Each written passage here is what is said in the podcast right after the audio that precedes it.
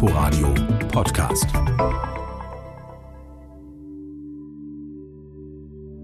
Und dann habe ich nach rechts geschaut und habe gesehen, wie äh, mindestens 15 bis zu 20 Leute auf uns zugerannt sind.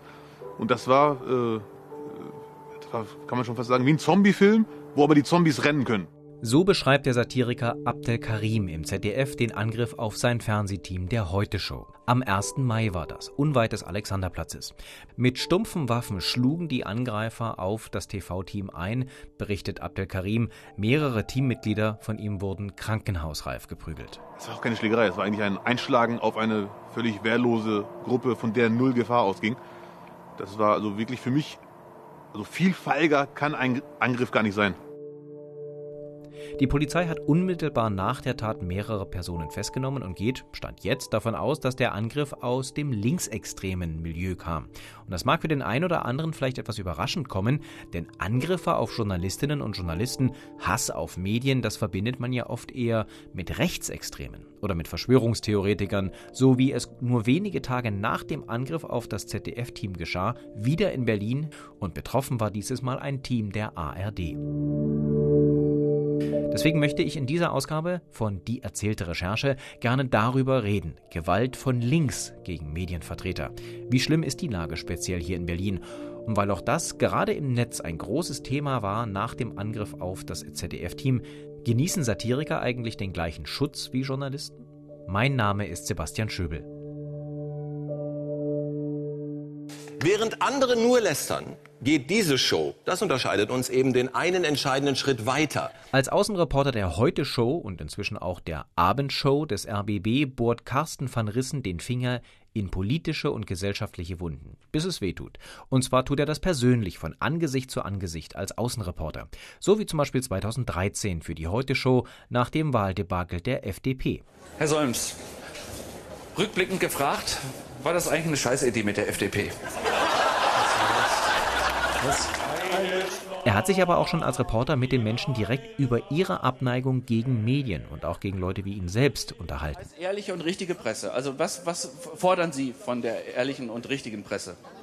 Das wissen Sie doch ganz genau. Sie kriegen Ihre Nachrichten vorgesetzt, ja, und Sie kriegen das vorgesetzt, was Sie sagen sollen. Die objektive Berichterstattung fängt in ARD und ZDF nicht mehr an. Schon lange nicht woran, mehr. Aber woran liegt's? Woran liegt's? Ganz einfach. Sie sind fremdgesteuert. Fremdgesteuert von der Regierung, fremdgesteuert von fremden Interessen.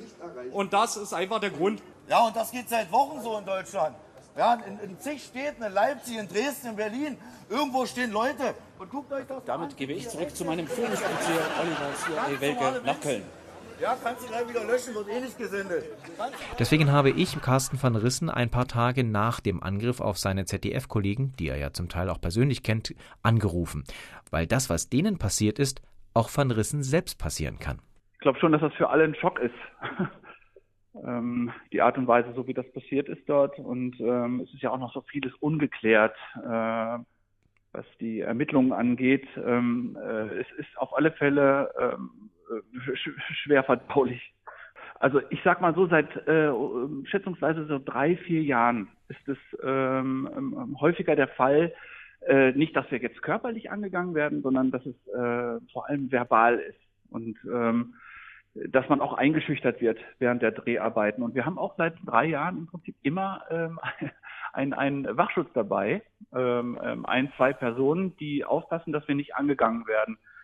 Also ich habe das selber erlebt. Ähm, ähm, das ist auch schon etwas länger her bei einer Montagsmahnwache am Brandenburger Tor, hm. ähm, wo sich da auch die ganzen Verschwörungstheoretiker und, und Konsorten, äh, Impfgegner, Hausbesetzer, diese ganze Melange aus Aluhüten und äh, äh, Wut und Reichsbürgern irgendwie zusammentreffen. Ähm, da, da sind wir auch geschubst worden und ähm, das, ist, das sind Einschüchterungsversuche. Da bilden sich auch so kleine Gruppen, die dann ähm, äh, zuhören und immer näher kommen, äh, die uns beobachten beim Befragen, die uns filmen, ähm, ähm, diese Geschichten. Also das sind, das sind diese Einschüchterungsversuche. Wenn man dann mit ihnen redet äh, und sie darauf anspricht, ähm, ähm, sagen sie äh, einfach, dass sie ähm, genau das machen, was wir auch machen. Sie filmen und ähm, ähm, hauen dann kurz wieder ab, dann kommen sie mal wieder und, und stellen sich eng dazu oder eben äh, ähm, rufen auch, äh, das ist Mist, Lügenpresse,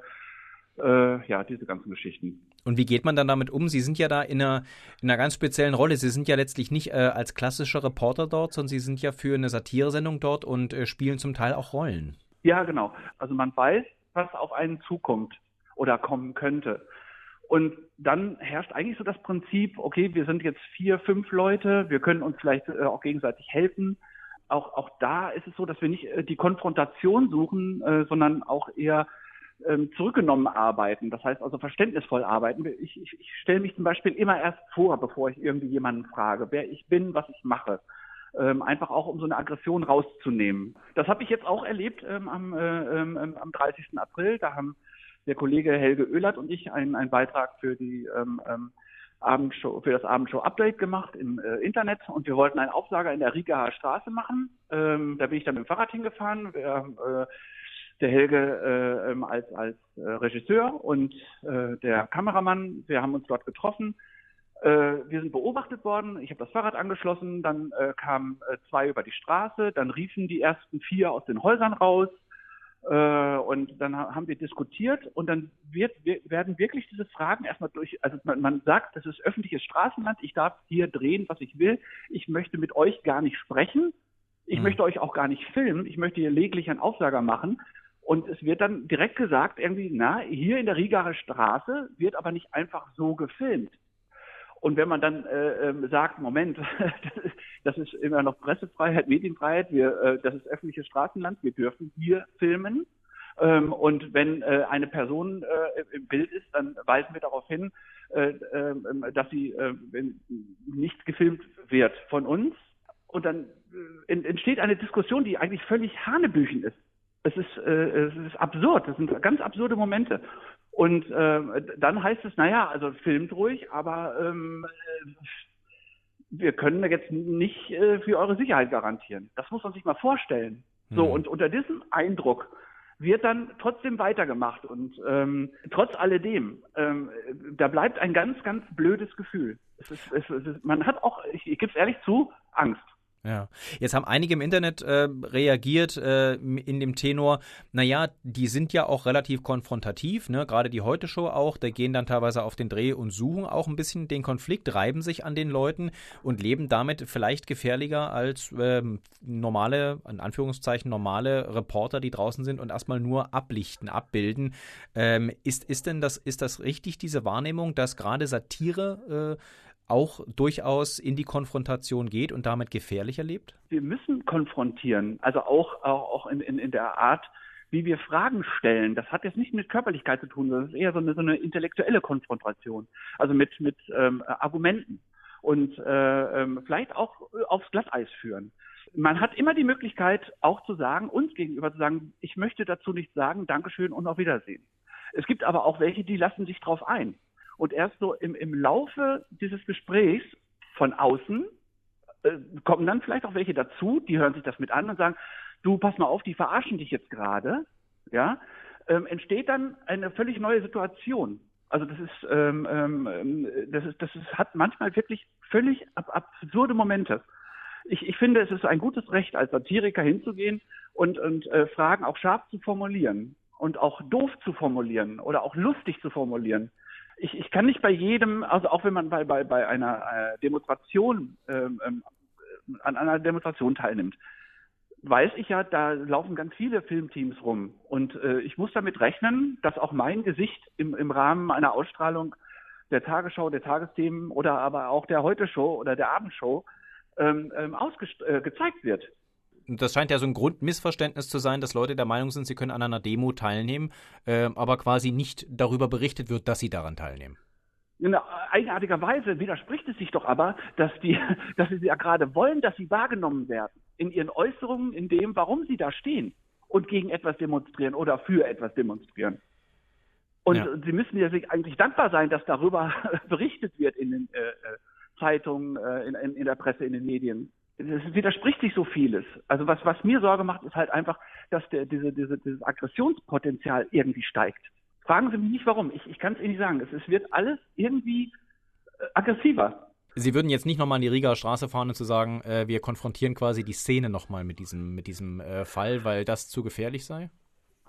Ähm, es ist eine gute Frage. Also eigentlich, wenn ich jetzt sagen würde, ähm, wir fahren da nicht mehr hin, aus Angst, dann habe ich aufgegeben. Dann habe ich kapituliert. Also das, das, das, das äh, geht nicht.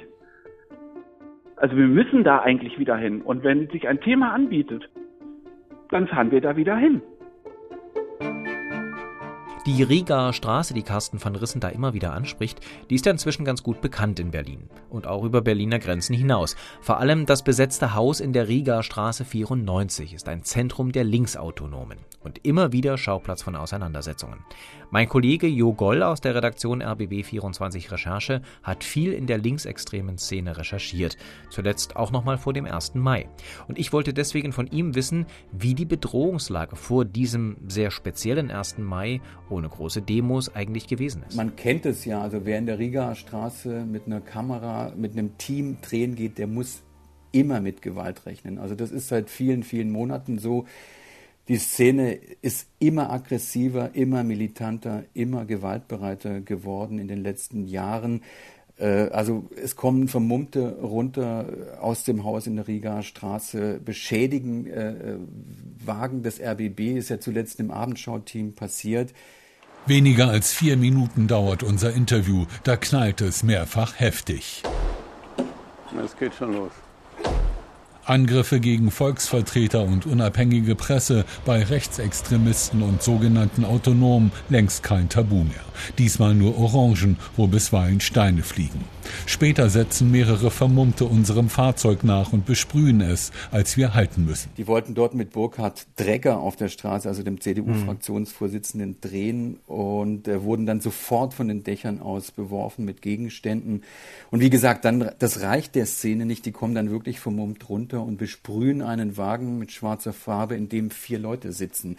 Also äh, diese Militanz hat wirklich eine Dimension angenommen, die wir vor Jahren vielleicht so noch nicht kannten. Ähm, aber die bürgerlichen Medien sind der Feind. Das ist schon seit vielen, vielen Jahren so.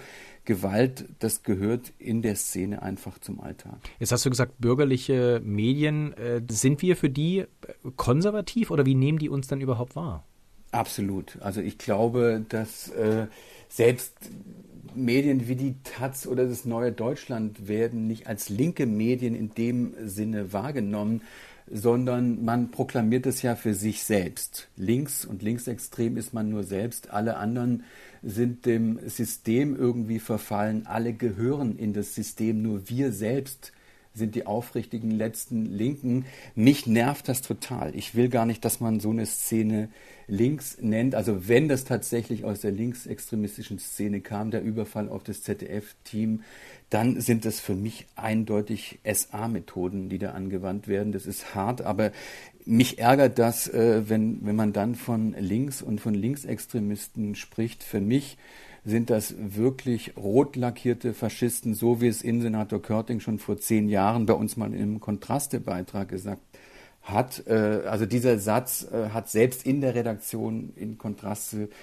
wirklich zu Diskussionen geführt. Da bin ich gefragt worden, kann man sowas senden? Kann man sowas überhaupt sagen? Ich fand schon damals, ja, die Methoden, die da angewendet werden, äh, das hat mit Linkssein oder linksextremistisch überhaupt nichts zu tun. Die haben den äh, demokratischen Diskurs längst verlassen. Die wollen ja auch gar niemand, mit niemandem reden. Die wollen nicht mit Politikern der Linken, nicht mit Politikern der Grünen reden. Die wollen auch nicht mit Journalisten in den Diskurs treten. Das gibt es alles in dieser Szene nicht.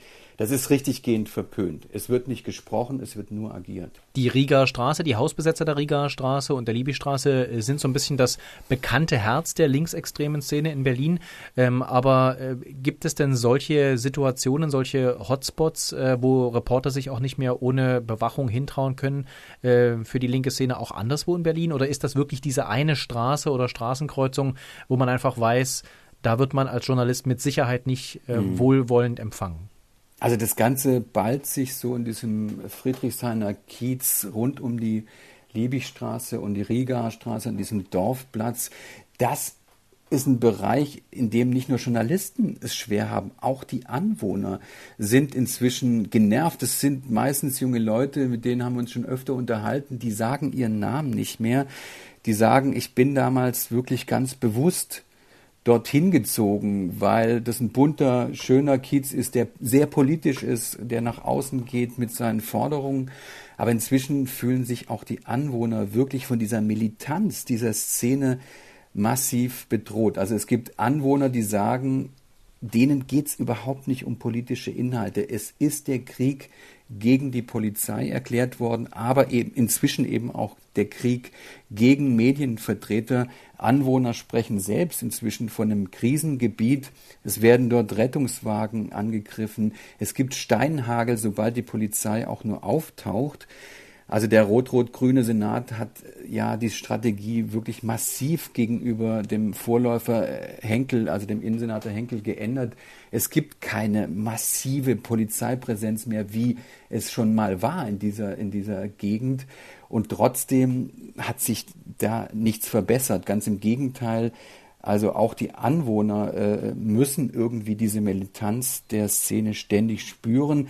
Es gibt einen Fall, wo äh, Kollegen von der Morgenpost tatsächlich mal in diese Kaderschmiede reingekommen sind. Das ist praktisch im Innenhof so eine Art Kneipe in der Riga Straße. Äh, die haben sich dann als, als Journalisten geoutet, irgendwann, nachdem sie da ein Bier bekommen haben, ein Bier getrunken haben.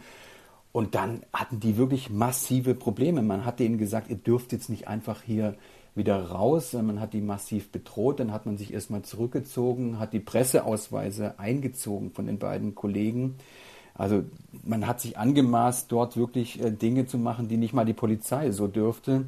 Hm. Hat sich also komplett alle Daten von den Kollegen aufgeschrieben. Dann hat man ihnen gesagt, sie sollen zugeben, dass sie die Feinde äh, der Riga Straße und die Feinde dieser Szene seien und so weiter und so fort. Also es hat lange gedauert, bis sie dann überhaupt wieder gehen durften. Also allein diese kleine Geschichte zeigt, das ist eine Gegend, in der also normale demokratische Maßstäbe einfach nicht mehr gelten.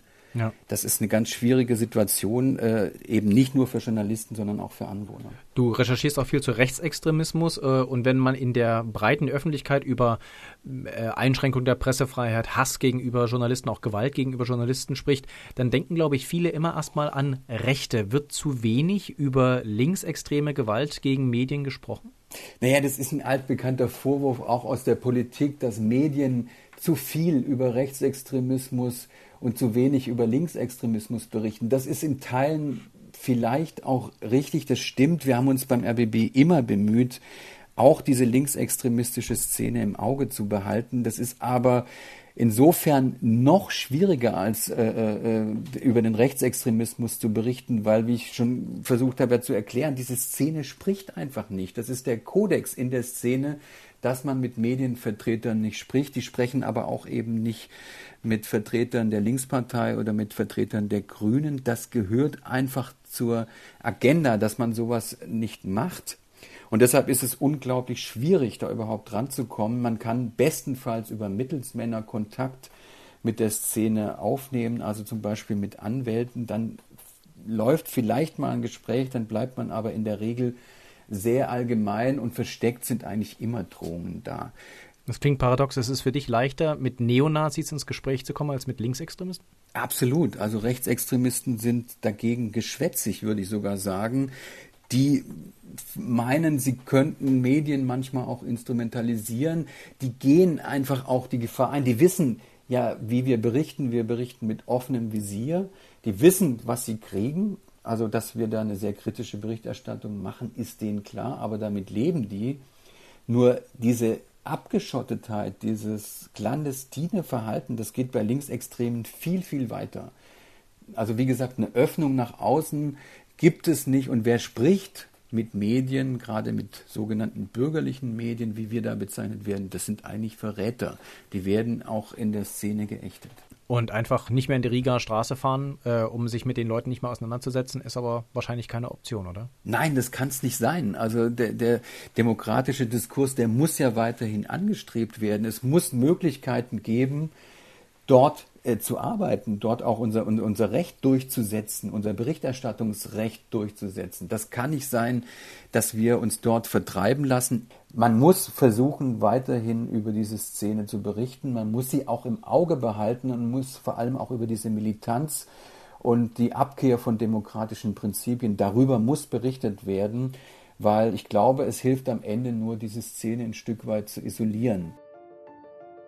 Man wird diese Rigaer Straße irgendwann räumen müssen. Man, es, es führt überhaupt kein Weg dran vorbei, weil es kann einfach keine rechtsfreien Plätze in der Stadt geben. Das darf nicht sein. Bleibt am Ende noch diese Frage zu beantworten. Sind Satiriker oder Humoristen wie bei der Heute Show oder bei der RBB Abendshow eigentlich Journalisten? Es gibt nicht wenige Menschen, die das im Internet wirklich in Frage gestellt haben. Und äh, gelegentlich auch mit dem Zusatz, naja, die provozieren halt auch gerne mal, da muss man auch mit einer gewissen Gefahr leben. Ich habe auch Tweets gesehen, da wurde dem Heute-Show-Team sogar die Schuld an der Gewalt in die Schuhe geschoben, nach dem Motto, wer austeilt, der muss auch einstecken können. Ich habe mal den, in Anführungszeichen, Chef-Satiriker des RBB Ingmar Stadelmann angerufen, den Moderator unserer Satiresendung Abendshow. Und ich habe ihn gefragt, leben Leute wie er und wie Carsten van Rissen eigentlich gefährlicher? Wir sind in dem Sinne natürlich etwas exponierter, ähm, weil natürlich Humor, der äh, eine Form von Aufklärung mit als Zielsetzung hat, immer polarisiert, weil natürlich Leute einmal, äh, es gibt halt Leute, die wollen das nicht, die wollen nicht, dass man hinterfragt, was sie glauben. Ähm, und wenn dann jemand darüber auch noch Witze macht, dann ist es natürlich erstmal eine emotional schwierige Situation für bestimmte Menschen. Also in dem Moment sind natürlich Leute, äh, wie die so eine Show machen wie wir, diese Armshow und so weiter, die haben natürlich eine exponierte Fläche für Angriffe. Ne? Das sehen wir ja auch. Also wir kriegen natürlich Mails bei, bei Themen, die polarisieren oder wenn man wenn man sich mit mit ernsten politischen Inhalten auseinandersetzt und und das mit Pointen äh, unterfüttert, dann kriegt man natürlich Mails von Leuten, die in diesem politischen Standpunkt haben und die können darüber nicht lachen. So. Aber das müssen die aushalten und das muss ich auch aushalten. Und körperliche Gewalt, das hat Stadelmann natürlich klar gesagt, ist ein absolutes No-Go. Aber dass so etwas passiert, das verwundert Ingmar Stadelmann gar nicht. Er sagt nämlich, im Internet könnte man ja sehr gut beobachten, wie sich Leute mit ihrer Meinung immer mehr abkapseln und wie sie nur noch Informationen wahrnehmen, die ihre Überzeugungen bestätigen. Ich habe halt online jederzeit die Möglichkeit, jemanden verbal anzugehen und mir einzubilden, das hätte keinerlei Konsequenz. Und ich kann jemanden blocken und ich kann jemanden stumm schalten und so weiter. Ich muss mir nicht anhören, was jemand sagt und tut. Ähm, und wenn das sagen wir, exzessiv zum Verhaltensmuster wird, kann ich mir schon vorstellen, dass man das in, in, in Realität übernimmt. Und je, also je krasser ideologisch man aufgeladen ist, umso eher verfängt ja sowieso, dass äh, in, in eine Form von Fanatismus funktioniert und so weiter. Das ist ja bei allen, bei jeder Form von, von Radikalisierung so, ob das ideologisch oder religiös ist, das spielt am Ende ja gar keine Rolle. Der, das Muster und der Ablauf ist immer derselbe und das endet natürlich immer in einer Form von, von Gewalt. So. Und ähm, ich glaube, dass wir, was Social Media angeht, ähm, alle in den letzten Jahren gelernt haben. Ich glaube, dass es, dass es besser würden, werden wird in den nächsten Jahren. Ähm, aber erstmal muss man da quasi durchs digitale Mittelalter durchwatten. Ähm, und wir wissen ja alle, wie das echte Mittelalter war, da wurden auch Hexen verbrannt und so weiter. Also ähnlich ist es ja online im Prinzip auch. Wir machen da nochmal eine Entwicklung durch, die wir eigentlich in der realen Gesellschaft schon längst durch hatten. Die findet jetzt eigentlich nochmal eine Wiederholung im, im digitalen Leben, weil man sich nochmal neu auf Standards und, und äh, soziales Miteinander ver, verständigen muss, was eigentlich totale Selbstverständlichkeit war im echten Leben. Ne? Das ist so ein bisschen das Absurde daran, ähm, dass man das nochmal durchspielen muss sagt Ingmar Stadelmann, Moderator der RBB Abendshow. Die gibt es übrigens in diesen Corona-Zeiten nicht im Fernsehen, sondern als Abendshow-Update im Netz zu finden in der RBB Mediathek. Und das war's mit dieser Folge von Die erzählte Recherche. Sie finden uns wie immer in der ARD Audiothek, in der Inforadio App und in allen gängigen Podcatchern. Und seit neuestem auch bei Spotify. Gerne abonnieren, wir freuen uns über jeden und jede, der oder die uns zuhört.